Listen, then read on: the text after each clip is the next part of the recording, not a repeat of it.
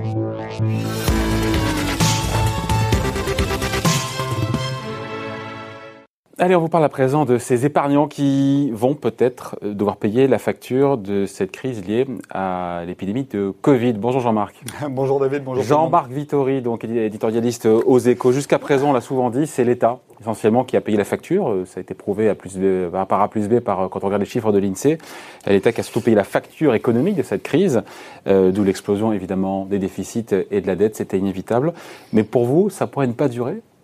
Que l'État continue de payer les factures comme ça? Ça ne peut pas durer éternellement. Hein. La, la, BCE est là.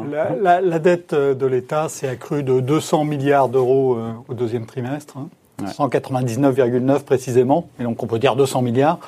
On ne peut pas rajouter 200 milliards comme ça à la dette chaque, euh, chaque trimestre.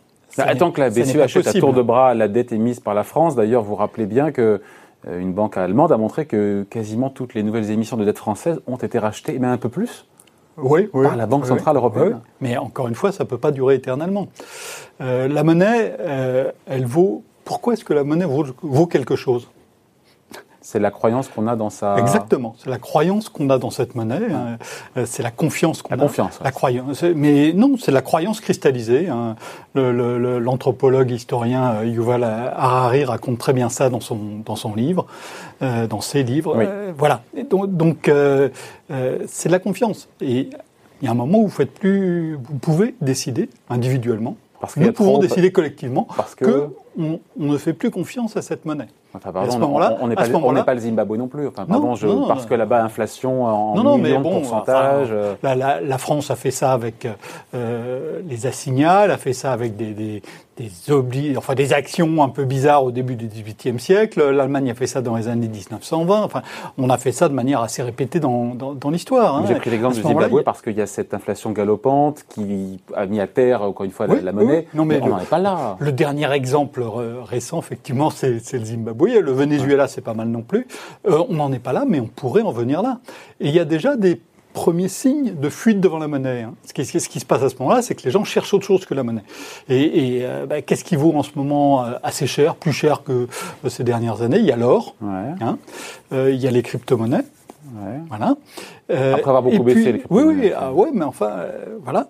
Et puis, et puis, et puis, il y a l'immobilier qui résiste qui résiste de manière tout à fait étonnante. Et je pense que l'une des clés de résistance du marché de l'immobilier, c'est le fait que les gens se disent mon argent risque de ne plus valoir ce qu'il valait, et donc il faut que je le mette dans un truc qui servira au moins quelque chose. Un billet de banque demain, vous, l'avez, euh, plus personne n'y fait ne fait confiance à ce billet de banque, il ne vaut plus rien. Euh, une maison, vous l'avez demain, même si plus personne n'y fait confiance, quelqu'un peut encore y habiter. C'est un actif réel. Juste pour qu'on comprenne bien la clé de répartition dans ceux qui ont payé la crise jusqu'à présent. C'est vous qui, ce sont vos chiffres, mais ce sont les chiffres de l'INSEE. 90 milliards de PIB perdus au deuxième trimestre en France, du fait de la mmh. baisse de 13-14%. Euh, sur ces 90 milliards, 50 milliards incombent au secteur public, 36 aux entreprises et 3 aux ménages. Pour vous, cette clé de répartition, elle est intenable oui, elle est intenable parce que on peut pas. Euh, Ils sont intéressants ces chiffres. Oui, oui, bien sûr, évidemment. Ils sont finalement, et, euh, et l'OFCE, hein, l'Observatoire français des, conjonctures économiques, euh, avait attiré l'attention là-dessus dès le, dès le, mois de mai-juin, en disant avec des chiffres qui sont pas très différents de ceux qu'on a qu'on a découvert récemment. ça montre encore une fois que c'est, pour l'instant, c'est l'État et l'État, c'est de la dette. Et la dette derrière, il faut la financer d'une manière ou d'une autre. Et, euh, et retour à la case départ.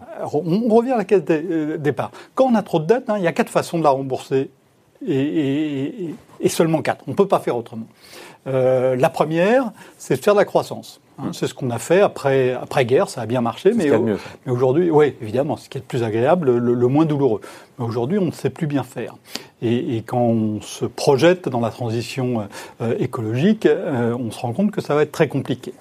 Euh, la deuxième façon de faire, c'est de l'inflation. On rembourse en monnaie de singe. Donc on a eu des cas d'hyperinflation, on a des, eu des cas aussi d'inflation soutenables, euh, mais qui, qui, qui n'ont pas, qui pas euh, débouché sur des explosions, mhm. mais qui a permis de rembourser avec une monnaie un peu dépréciée. Ça a été le cas euh, après la guerre, ça a été le cas en fait pendant toute la, la seconde moitié du XXe du, siècle. Ah, mais il y avait une guerre avant aussi. Voilà.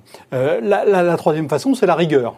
Hein, c'est la rigueur. On serre la ceinture, c'est très très dur. Moi, j'appelle ça la méthode César Birotteau. César Birotteau, c'était ce, ce, parfumeur qui avait inventé Balzac, qui était victime d'une arnaque, qui, qui mettait son point d'honneur à tout rembourser Et le dernier jour de ce, le lendemain du dernier jour de son remboursement, il, il, il mourrait parce que euh, il n'en pouvait plus. Euh, on a bien vu après ce qui s'est passé en 2009 que la rigueur que, qui a été imposée à la Grèce, mais aussi à d'autres pays euh, européens, y compris la France, à ce moment-là, ça n'a pas marché. Et vous voyez bien aujourd'hui que dans toutes les déclarations euh, des, des chefs d'État, de, pas voilà, d'impôts. Oh là là, ça on va pas faire, on va pas faire, on, va pas faire, parce qu'on l'a expérimenté il y a dix ans. On a remonté trop tôt euh, les impôts en Europe et la comparaison avec les États-Unis ici est tout à fait parlante. Et, et, donc ça n'a pas marché. Il reste. voilà. Et, et, et le dernier, reste une bah, solution. Bah, évidemment. et c'est de ne pas rembourser. Voilà. C'est de ne pas rembourser vous pouvez chercher toutes les autres manières, il n'y en a pas. Il n'y a que quatre manières. Bon. L'idée, en tout cas, c'est de dire voilà, euh, cette, clé de, cette clé de répartition, encore une fois, entre l'État les ménages et les particuliers, pour vous, elle est intenable. Elle, mais en même temps, aboutit, dire, elle, aboutit à un endettement de l'État. L'endettement de l'État ne peut pas monter jusqu'au oui, En même temps, salariés et entreprises vont payer largement euh, leur éco et passer à la caisse dans les mois à venir. On a vu les licenciements, les pensions sociaux, on en parlera tout à l'heure avec Philippe Martinez de la CGT, euh, les suppressions de postes, les faillites, enfin, ils vont aussi payer leur, euh, leur, leur, éco. Les, le, le, le, le PIB d'après ce qu'on peut en savoir aujourd'hui, d'après les estimations actuelles, devrait baisser d'à peu près 10% cette année. Le PIB, c'est la production. Alors ça, ça peut paraître assez abstrait, mais c'est aussi l'ensemble des revenus. Hein. C'est l'ensemble des revenus, le PIB. Et donc ça veut dire que l'ensemble des revenus va baisser de 10%. Le revenu des ménages cette année ne va pas baisser de 10%. Et c'est heureux. Et c'est heureux. Alors ça va baisser, mais ça ne va pas baisser de 10%. Et, et donc, encore une fois, on ne peut pas continuer parce que la contrepartie de ça, c'est une dette. Cette dette, si on la finance par la création monétaire, on sait historiquement, alors là, il y a tout, encore une fois, il y a toute une série d'exemples, j'en ai cité, on peut citer. Il n'y a pas une seule fois où ça s'est bien terminé. Bon, après on peut surtaxer ou taxer plus les, les plus aisés, les plus riches. On ne parle pas de hausse d'impôts, mais pourquoi est-ce qu'il n'y a pas une solution à trouver en taxant ceux qui sont millionnaires, milliardaires? Alors, euh, c'est l'une des solutions qui, qui s'esquisse. Hein. Moi, j'ai été très surpris, enfin frappé de, de voir qu'au Royaume-Uni, c'est le ministre euh, des Finances, le chancelier de l'échiquier, euh, qui, est un jeune homme très, très brillant, euh, qui, qui propose ça qui dit, et qui est conservateur, hein, qui est conservateur, qui dit on va augmenter euh, les impôts sur les riches. Donc le, ce débat-là va être, euh, je, moi je prends le pari que ce débat-là va être mondial et que effectivement. Le compte peut y être ou pas? Mais le problème c'est qu'il n'y a pas assez de riches. pour, pour financer tout ce qu'il va falloir financer. Donc je pense que quand on sortira un petit peu de cette crise, quand ça ira suffisamment bien pour qu'on puisse commencer à voir comment on va essayer de rééquilibrer les comptes, euh, des, des, formes de taxation des plus aisés euh, feront partie du, du, lot. Moi, ça me paraît du package. Euh, assez logique. Mais, mais c'est loin de suffire. Ouais. Justement, on revient, on reboucle avec le début. Pour vous, ce sont les épargnants qui vont payer euh, la facture de cette crise économique parce que les taux vont rester très bas pendant très longtemps pour financer cette explosion de la dette, pour que ça reste soutenable. Et donc les pauvres épargnants, c'est ça? Enfin c'est ça, vous dites, eh ben, ils n'auront plus de revenus sur leur épargne pendant un bon moment, c'est ça en fait l'idée? C'est exactement ce qui s'est passé euh, après l'explosion de la banque Lehman Brothers, hein, le 15 septembre 2008. Euh, Dix jours après cette explosion, euh, Nicolas Sarkozy dit, les épargnants ne perdront pas un euro. Alors c'est un peu plus compliqué ce qu'il a dit exactement, mais le message qui est passé, c'est ça. Garantie sur les dépôts. Les épargnants ne, ne, perdront pas un euro. Non mais il a parlé, il a, c'est garantie sur les dépôts, mais il y avait juste après le mot Donc voilà, il y, avait, il y, avait, il y a une petite ambiguïté dans, vrai, euh, dans, le texte. Et le message qui est retenu, euh, qui est passé, c'est ça. Et effectivement, quand on a commencé à parler de défaut de la Grèce, tout ça, il dit non, pas question, on va pas faire ça, c'est pas possible, c'est inimaginable. Ceci dit, ben, la Grèce, elle a, elle a fait défaut. Euh, mais ça, c'était une petite partie de, de, de l'endettement qui avait été accumulé.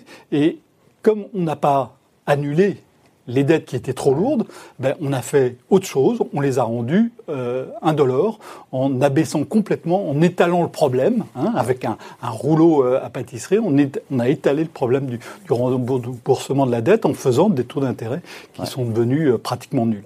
Et donc là, on va avoir des taux d'intérêt qui seront nuls, voire négatifs, pendant encore des années. Comme ça, euh, effectivement, l'épargnant euh, ne sera pas, ne perdra pas son, son capital, euh, au moins dans un premier temps, mais clairement, il perdra ses revenus.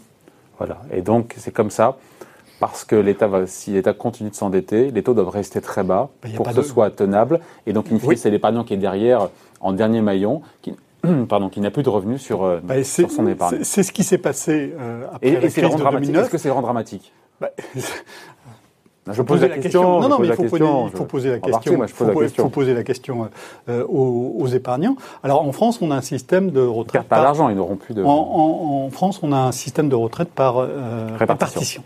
Et, donc, euh, euh, les systèmes de retraite ne seront pas touchés. Ceci dit, il y a beaucoup de gens qui savent que ça ne suffira pas, donc qui ont de l'assurance vie. Hein.